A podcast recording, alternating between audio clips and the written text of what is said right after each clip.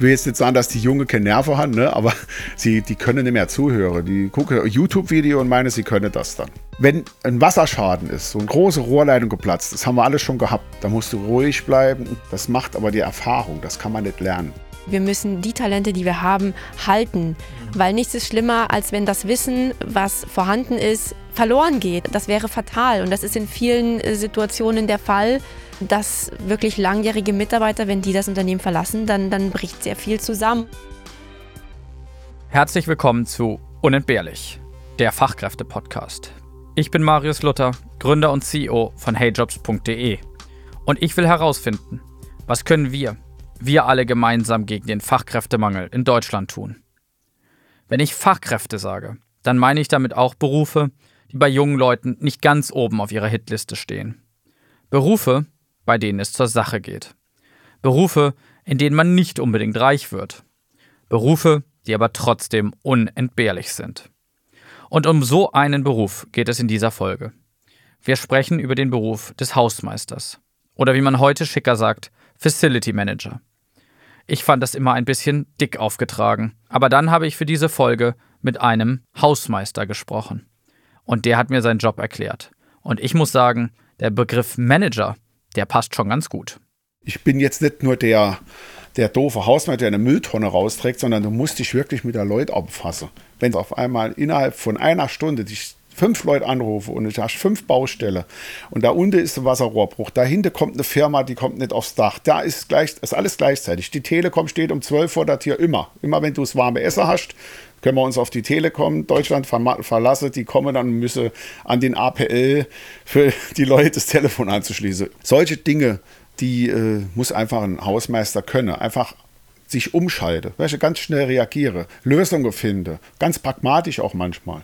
Ne, wir haben auch schon kaputt eine Rohrleitung sonntags abends geflickt, der ganze Keller schon voll, haben wir auch mit Panzerband geflickt, weil nachts kriegst du ja keinen. Ne?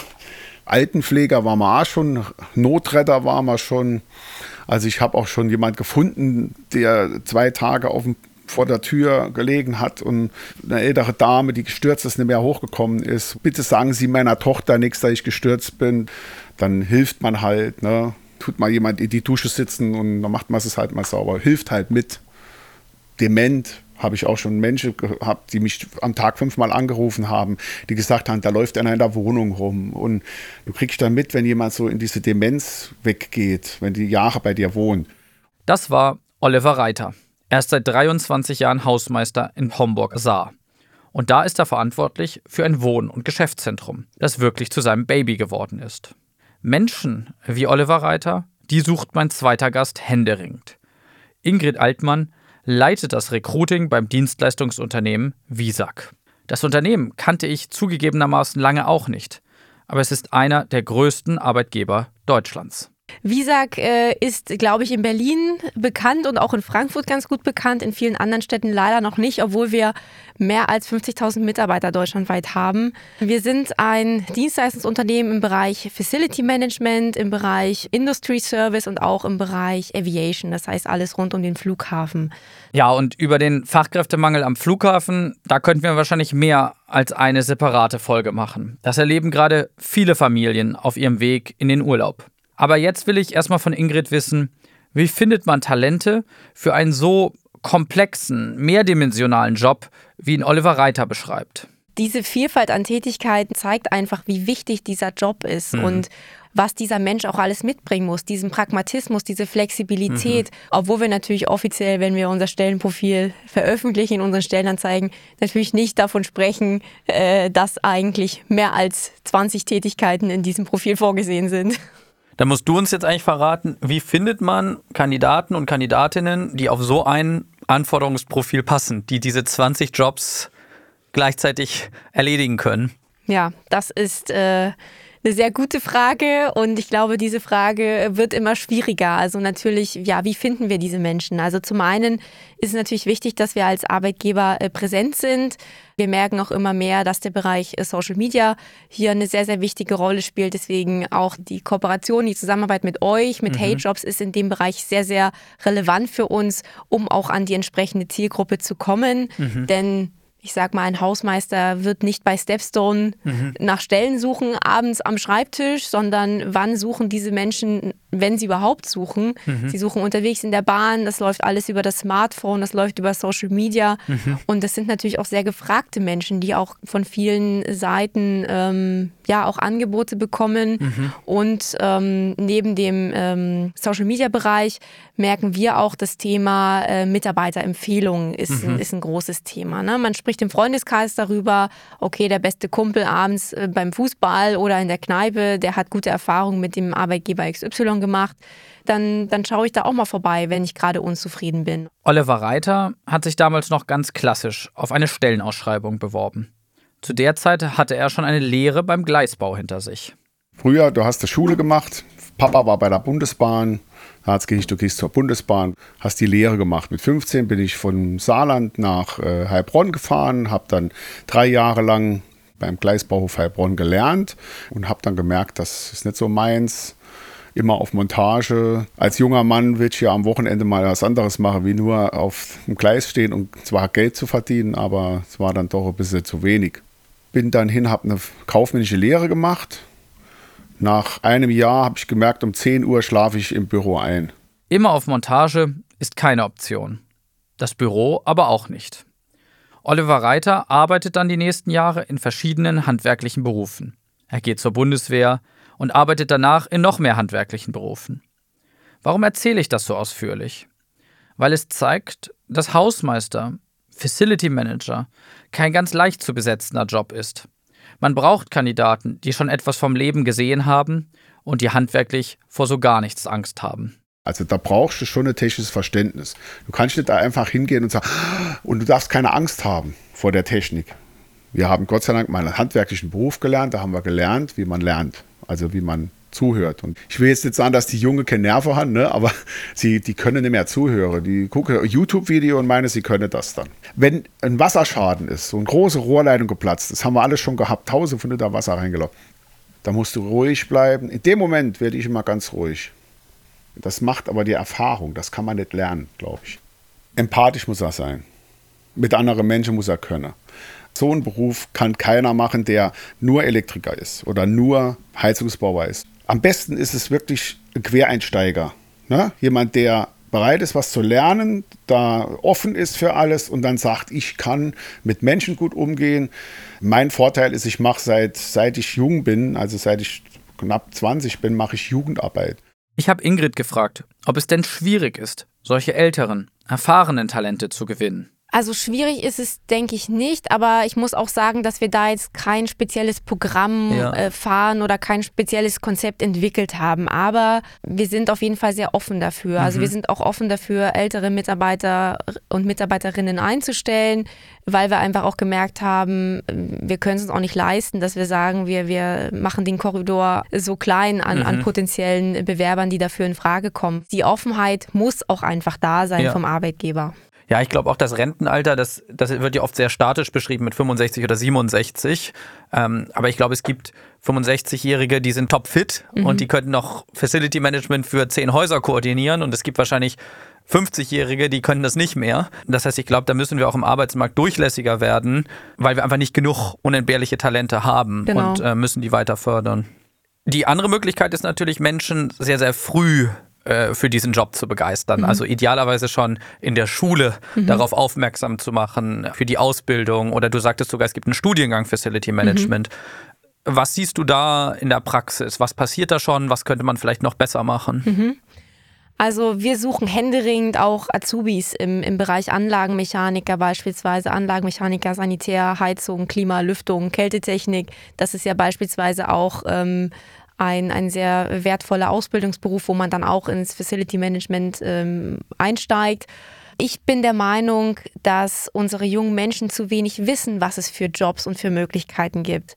Und dass ähm, viele junge Menschen darauf getrimmt werden, studieren zu müssen. Mhm. Na, und gerade dieses Thema Ausbildung, Ausbildungsberuf und was gibt es auch für Ausbildungsberufe neben Automobilkaufmann mhm. und Kaufmann, Kauffrau für Büromanagement. Ich glaube, dass, dass das viele junge Menschen gar nicht wissen und deswegen sehe ich es auch als unseren Auftrag und auch als Auftrag der Gesellschaft, dieses Spektrum größer zu machen und zu informieren, an Schulen ja. zu gehen, zu sagen, hey, soll ich dir mal zeigen, was Elektriker eigentlich für ein spannender Ausbildungsberuf ist oder der Ausbildungsberuf Mechatroniker für Kältetechnik, mhm. was du da für spannende Sachen machen kannst, um auch die Perspektiven aufzuzeigen. Was kannst du mit diesem Beruf machen? Gerade Elektriker und Mechatroniker für Kältetechnik, ich glaube, das sind inzwischen die, die heiß begehrtesten Jobs. Absolut. Und also ich glaube, diese Ausbildung die muss wieder eine ganz andere Wertschätzung erfahren, die sie ja, ja. eigentlich in Deutschland lange Zeit hatte. Das gibt es in vielen anderen Ländern nicht, das gibt es in den USA nicht, das gibt es in, in Großbritannien nicht. Und das war bei uns ein, ein riesen Asset, würde man auf Englisch sagen, was, ähm, was wir unbedingt wieder, mhm. wieder gewinnen müssen.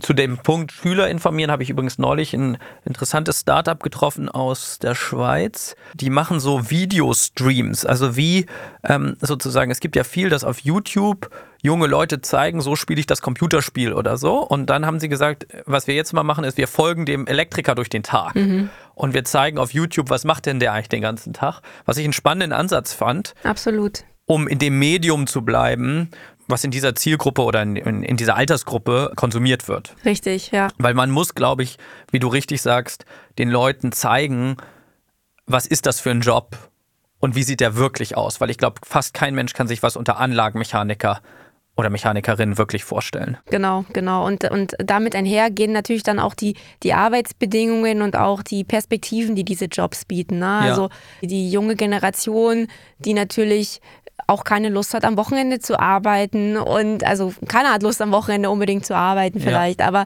man muss auch einfach Perspektiven bieten, auch sagen, hey, das ist auch ein sicherer Job und auch sagen, ähm, wie sind die Arbeitsbedingungen? Und vielleicht muss man auch in dem einen oder anderen Berufsfeld auch an, an diesem Punkt arbeiten, um es auch für jüngere Menschen auch attraktiv zu machen und einen Job äh, zu schaffen, der auch für junge Familien dann auch attraktiv ist. Ne? Wenn, mhm. wenn ich ständig Rufbereitschaft habe als Monteur, als Hausmeister, das ist natürlich auch immer schwierig, äh, beispielsweise mit dem Privatleben, mit Freizeit äh, zu vereinbaren. Und diese Belastung durch die Rufbereitschaft, die ist real. Das sagt auch Oliver Reiter. Ich gehe abends um 8 Uhr Fußball spielen, gucke aufs Telefon und um 22 Uhr, wenn ich fertig bin, gucke ich nochmal aufs Telefon. Das macht ein normaler Angestellter, der morgens um 7 seine Stechkarte sticht, mittags um 4 Feierabend hat. Auch Handwerker machen das nicht, weil man 24 Stunden am Tag das Telefon anhat. Das, das belastet einem. Das holt dich so ein, so langsam, so Schritt für Schritt kommt da was. Und es ist manchmal schwierig zu sagen, okay, äh, jetzt mache ich das genauso weiter. Oder manchmal denkt man auch, ich bin jetzt 54, mache das 23 Jahre, da denkt man vielleicht, okay, jetzt ist die Zeit, man könnte mal was anderes machen. Ne? Aber eigentlich äh, hat man im Kopf äh, die Leute, man hat Verantwortung, man, man, man lebt das ja auch. Ne? Und diese Belastung, die wird nicht immer gesehen. Da sind wir wieder beim Thema Wertschätzung. Das musst du den Chefs mal sagen, dass die bisschen mit ihren Leuten, bisschen mit den Ressourcen der Menschen ein bisschen besser umgehen müssen und die auch ernst nehmen müssen. Ne? Also wenn da jemand kommt und sagt, ich habe da Probleme mit und das und das, ich habe da jemand schon das dritte Mal einen Toter gefunden oder keine Ahnung, oder ich musste schon wieder äh, die Kacke aus dem Aufzug wegmachen, das 500. Mal, weil da irgendjemand uns da einer spielt und so und da muss der ein bisschen äh, auch aufgefangen werden. Also das tut schon weh. Ne? Also wenn du merkst, dass das, dass auch die Menschen, für die du arbeitest, also die Gebäude, im Gebäude selbst, dass den Leuten das egal ist, wie es da aussieht oder das tut schon weh. Ne? Wenn Unternehmen ihre Talente halten wollen, müssen sie sich um sie kümmern. Eigentlich sollte das selbstverständlich sein. Und dazu ein ganz wichtiger Aspekt, in die Weiterbildung zu investieren. Denn auch der Beruf des Hausmeisters hat sich gewandelt. Die Technik ist halt komplexer geworden. Ne? Ich habe jetzt, ich habe früher eine, eine, Fernwärmeanlage gehabt. Da ist die Fernwärme ist von der Stadt gekommen, ne? von dem Heizkraftwerk. Du hast keine Arbeit gehabt mit dem Zeug, gar nichts. Wenn die Heizung kalt war, hast du im Heizkraftwerk angerufen und hast gesagt, was ist denn da los? Und dann haben die gesagt, ah, wir haben ein Problem. Und da wusste man, okay, in ein paar Stunden wird es wieder warm. Und heute ist bei, bei mir zum Beispiel, wir haben zwei große 400 kW Pelletöfen bekommen, so Vitoflex von Fissmann. Das sind über 700.000 Euro eine Anlage. Und dann heißt es dann auf einmal, ah ja, wer kümmert sich denn um die? Und wer kümmert sich?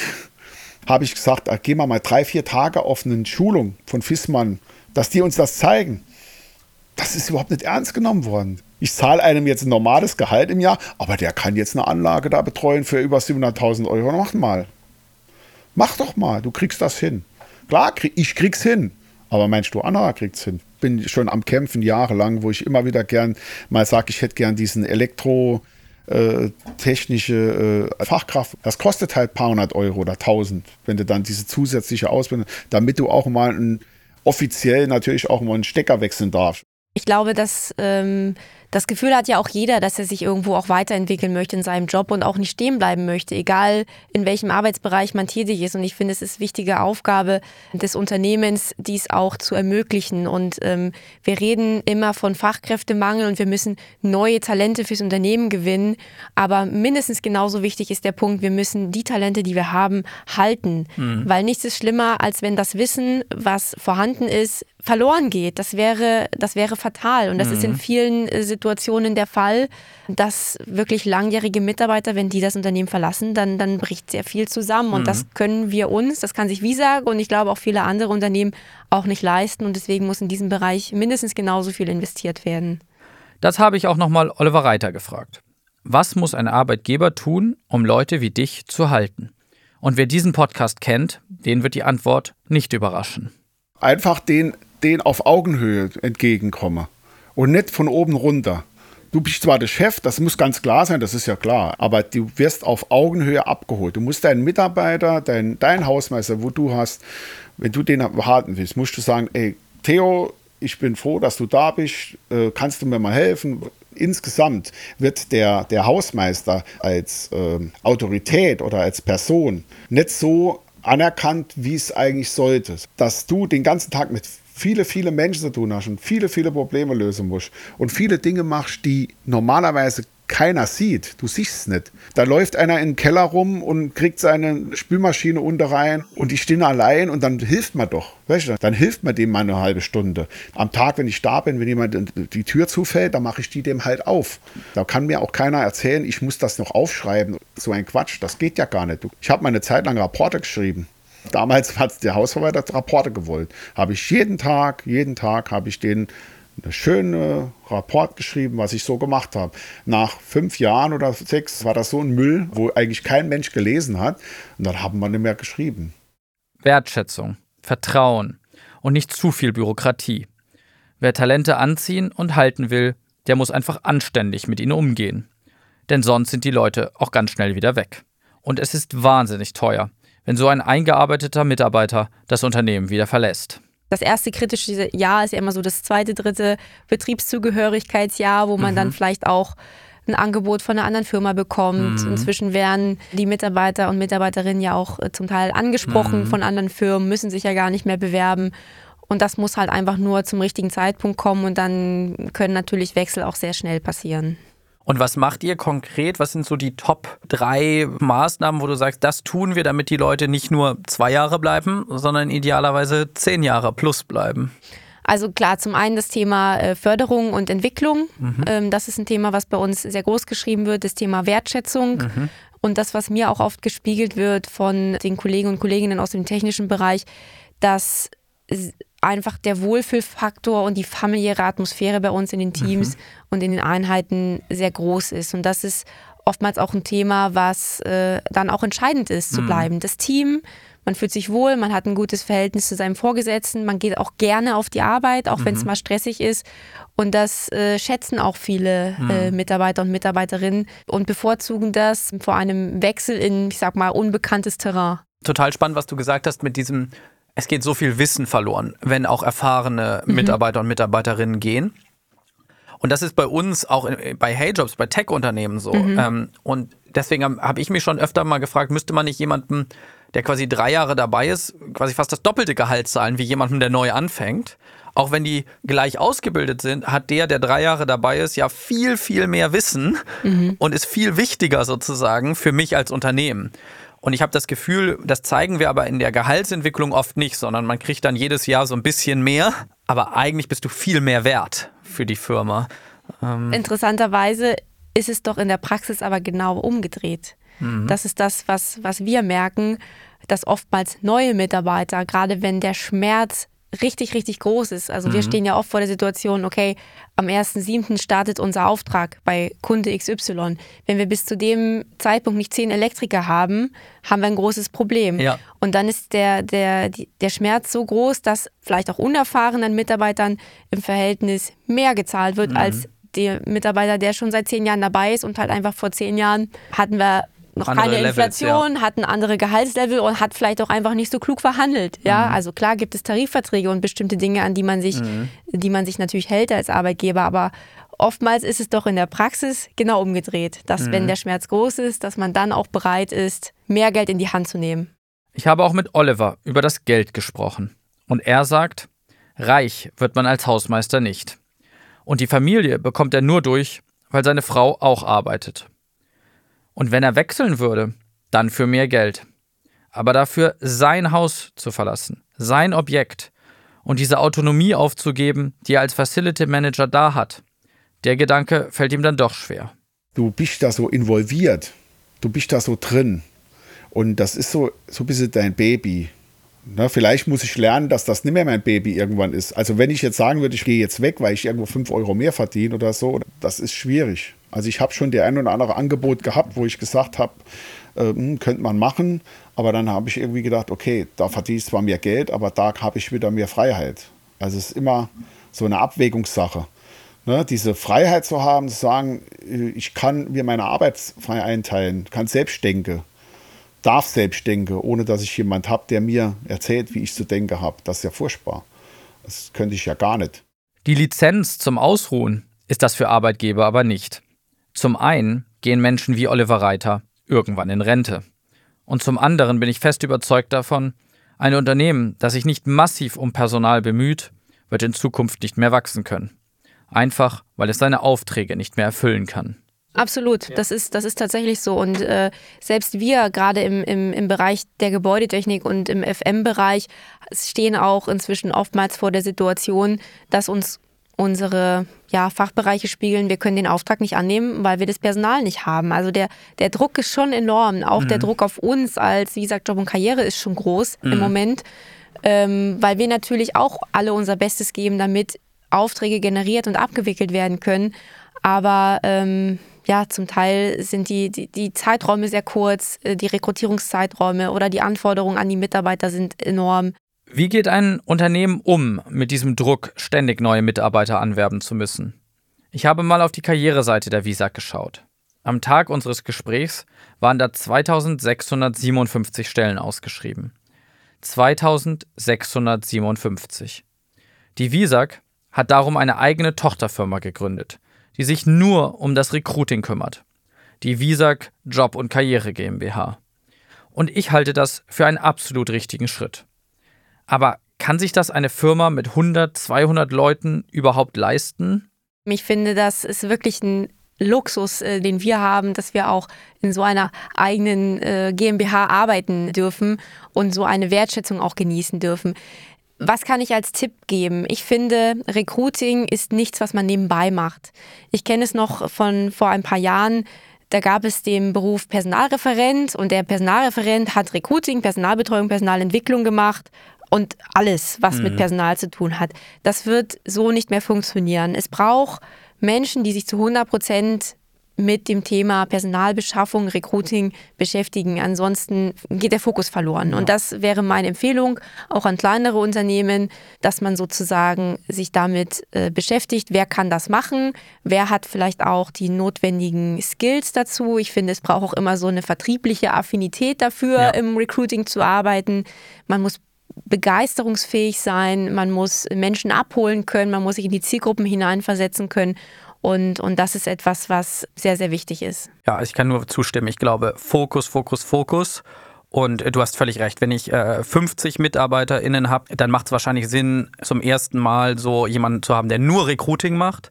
Und wahrscheinlich, wenn ich mehrere hundert MitarbeiterInnen habe, dann macht es Sinn, separate Sourcer zu haben, genau. Recruiter zu haben, Employer Branding zu haben. Und ich glaube, äh, es geht nicht ohne das Invest in Recruiting in den nächsten mhm. Jahren, wenn ich als Unternehmen wettbewerbsfähig genau. werden will. Weil wie will ich Bäckereien betreiben? Wie will ich Hotels betreiben? Wie will ich Pflegeheime betreiben?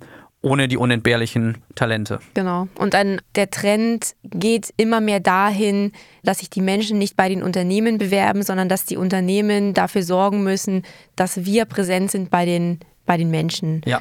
Also das Thema, wir sprechen Fachkräfte direkt an, wir holen sie da ab, wo sie sind, ohne großen Aufwand. Und wir spielen von Anfang an mit offenen Karten. Wir sagen vielleicht auch von Anfang an, was kannst du bei uns verdienen?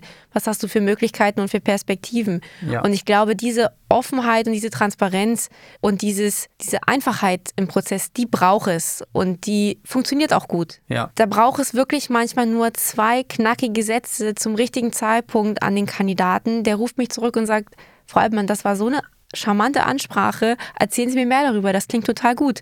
Und dann hat man zwei, drei tolle Gespräche und dann hat er gesagt, ja, also ich war jetzt eigentlich gar nicht so unzufrieden, aber das hört sich irgendwie total gut an. Was sind die zwei Sätze, die du schreibst, Ingrid? Ja, das ist natürlich mein Betriebsgeheimnis. Mein, mein Betriebsgeheimnis. Ja.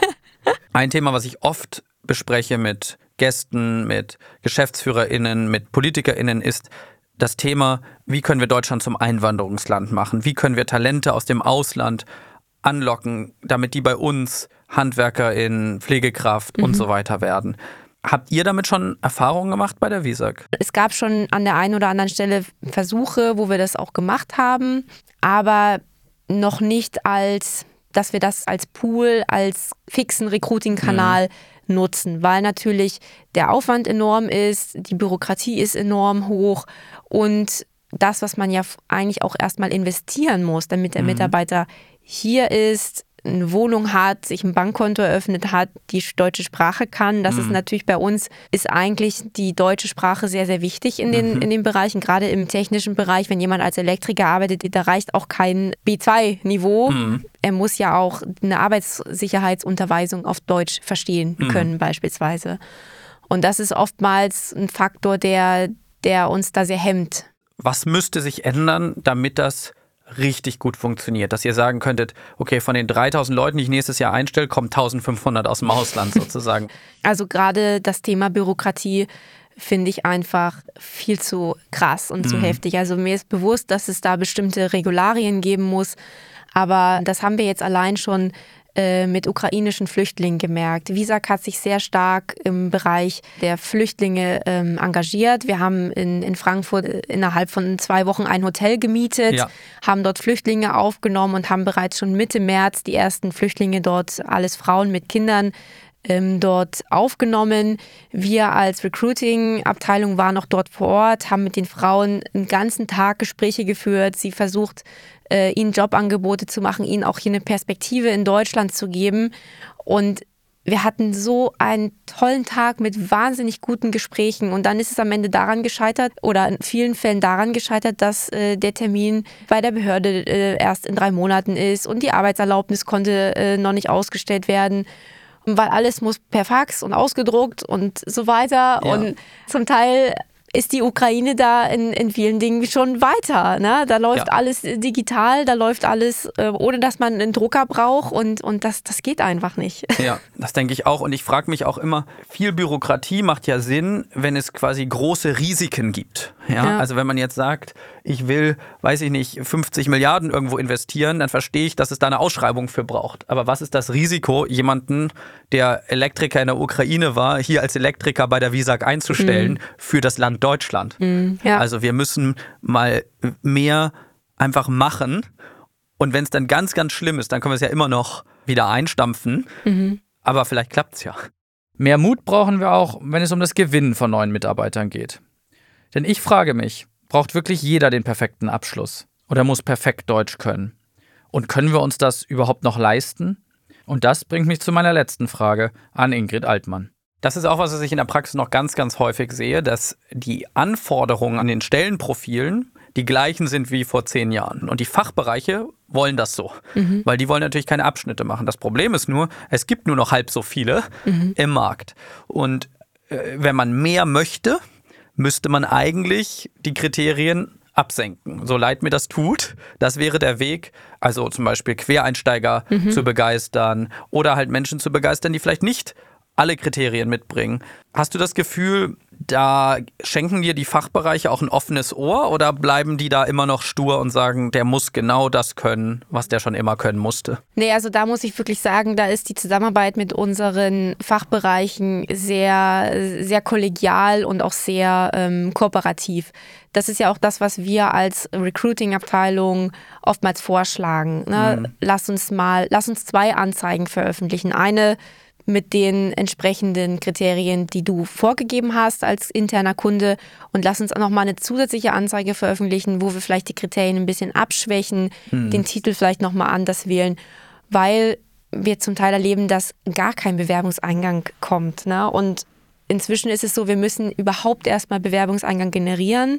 Und im nächsten Step finde ich, ist es umso wichtiger, mit den Menschen zu sprechen. Zu sprechen, zu sprechen, zu sprechen und sie zu begeistern und auch zu vielleicht auch das Potenzial zu finden, okay, der bringt eigentlich die Grundvoraussetzungen mit, die Must-Haves und der hat vielleicht noch ein, zwei Punkte, wo ich noch ein bisschen entwickeln muss, wo ich ein bisschen mhm. investieren muss.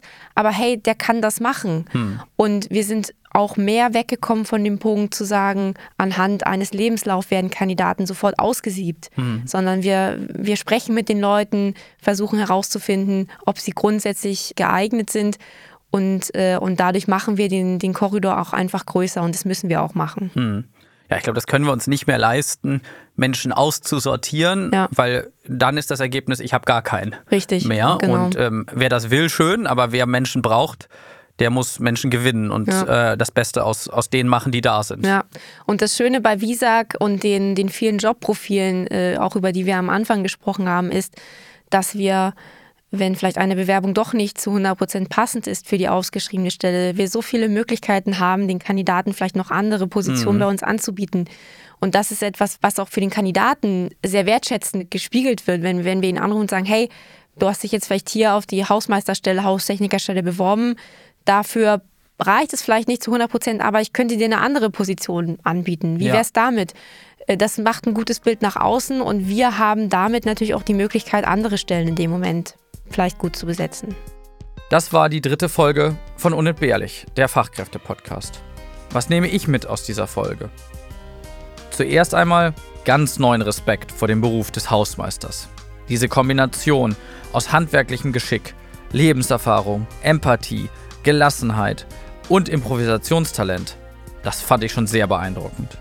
Und dann die Erkenntnis, professionelles Recruiting braucht eine Langzeitperspektive. Als Berufsanfänger wäre Oliver Reiter niemals Hausmeister geworden. Aber wenn man als Unternehmen es schafft, solche vielversprechenden Talente früh an sich zu binden, sie fördert, entwickelt und immer an der richtigen Stelle einsetzt, dann kann man im richtigen Moment den Jackpot ziehen. So eine lange Beziehung funktioniert aber natürlich nur, wenn man sich mit Vertrauen und Wertschätzung begegnet. Und ich finde es fast ein bisschen erschreckend, wie sehr alle Talente im Podcast etwas betonen was eigentlich selbstverständlich sein sollte. Vertrauen und Wertschätzung. Wo das nicht gegeben ist, kann auch das beste Recruiting nicht mehr helfen. Was nehmt ihr aus dieser Folge mit? Schreibt mir gerne auf LinkedIn. Da findet ihr mich unter meinem Namen, Marius Luther. Oder ihr besucht mich auf der Podcast-Homepage unentbehrlich.co. Danke fürs Zuhören und bis zur nächsten Folge. Euer Marius Luther.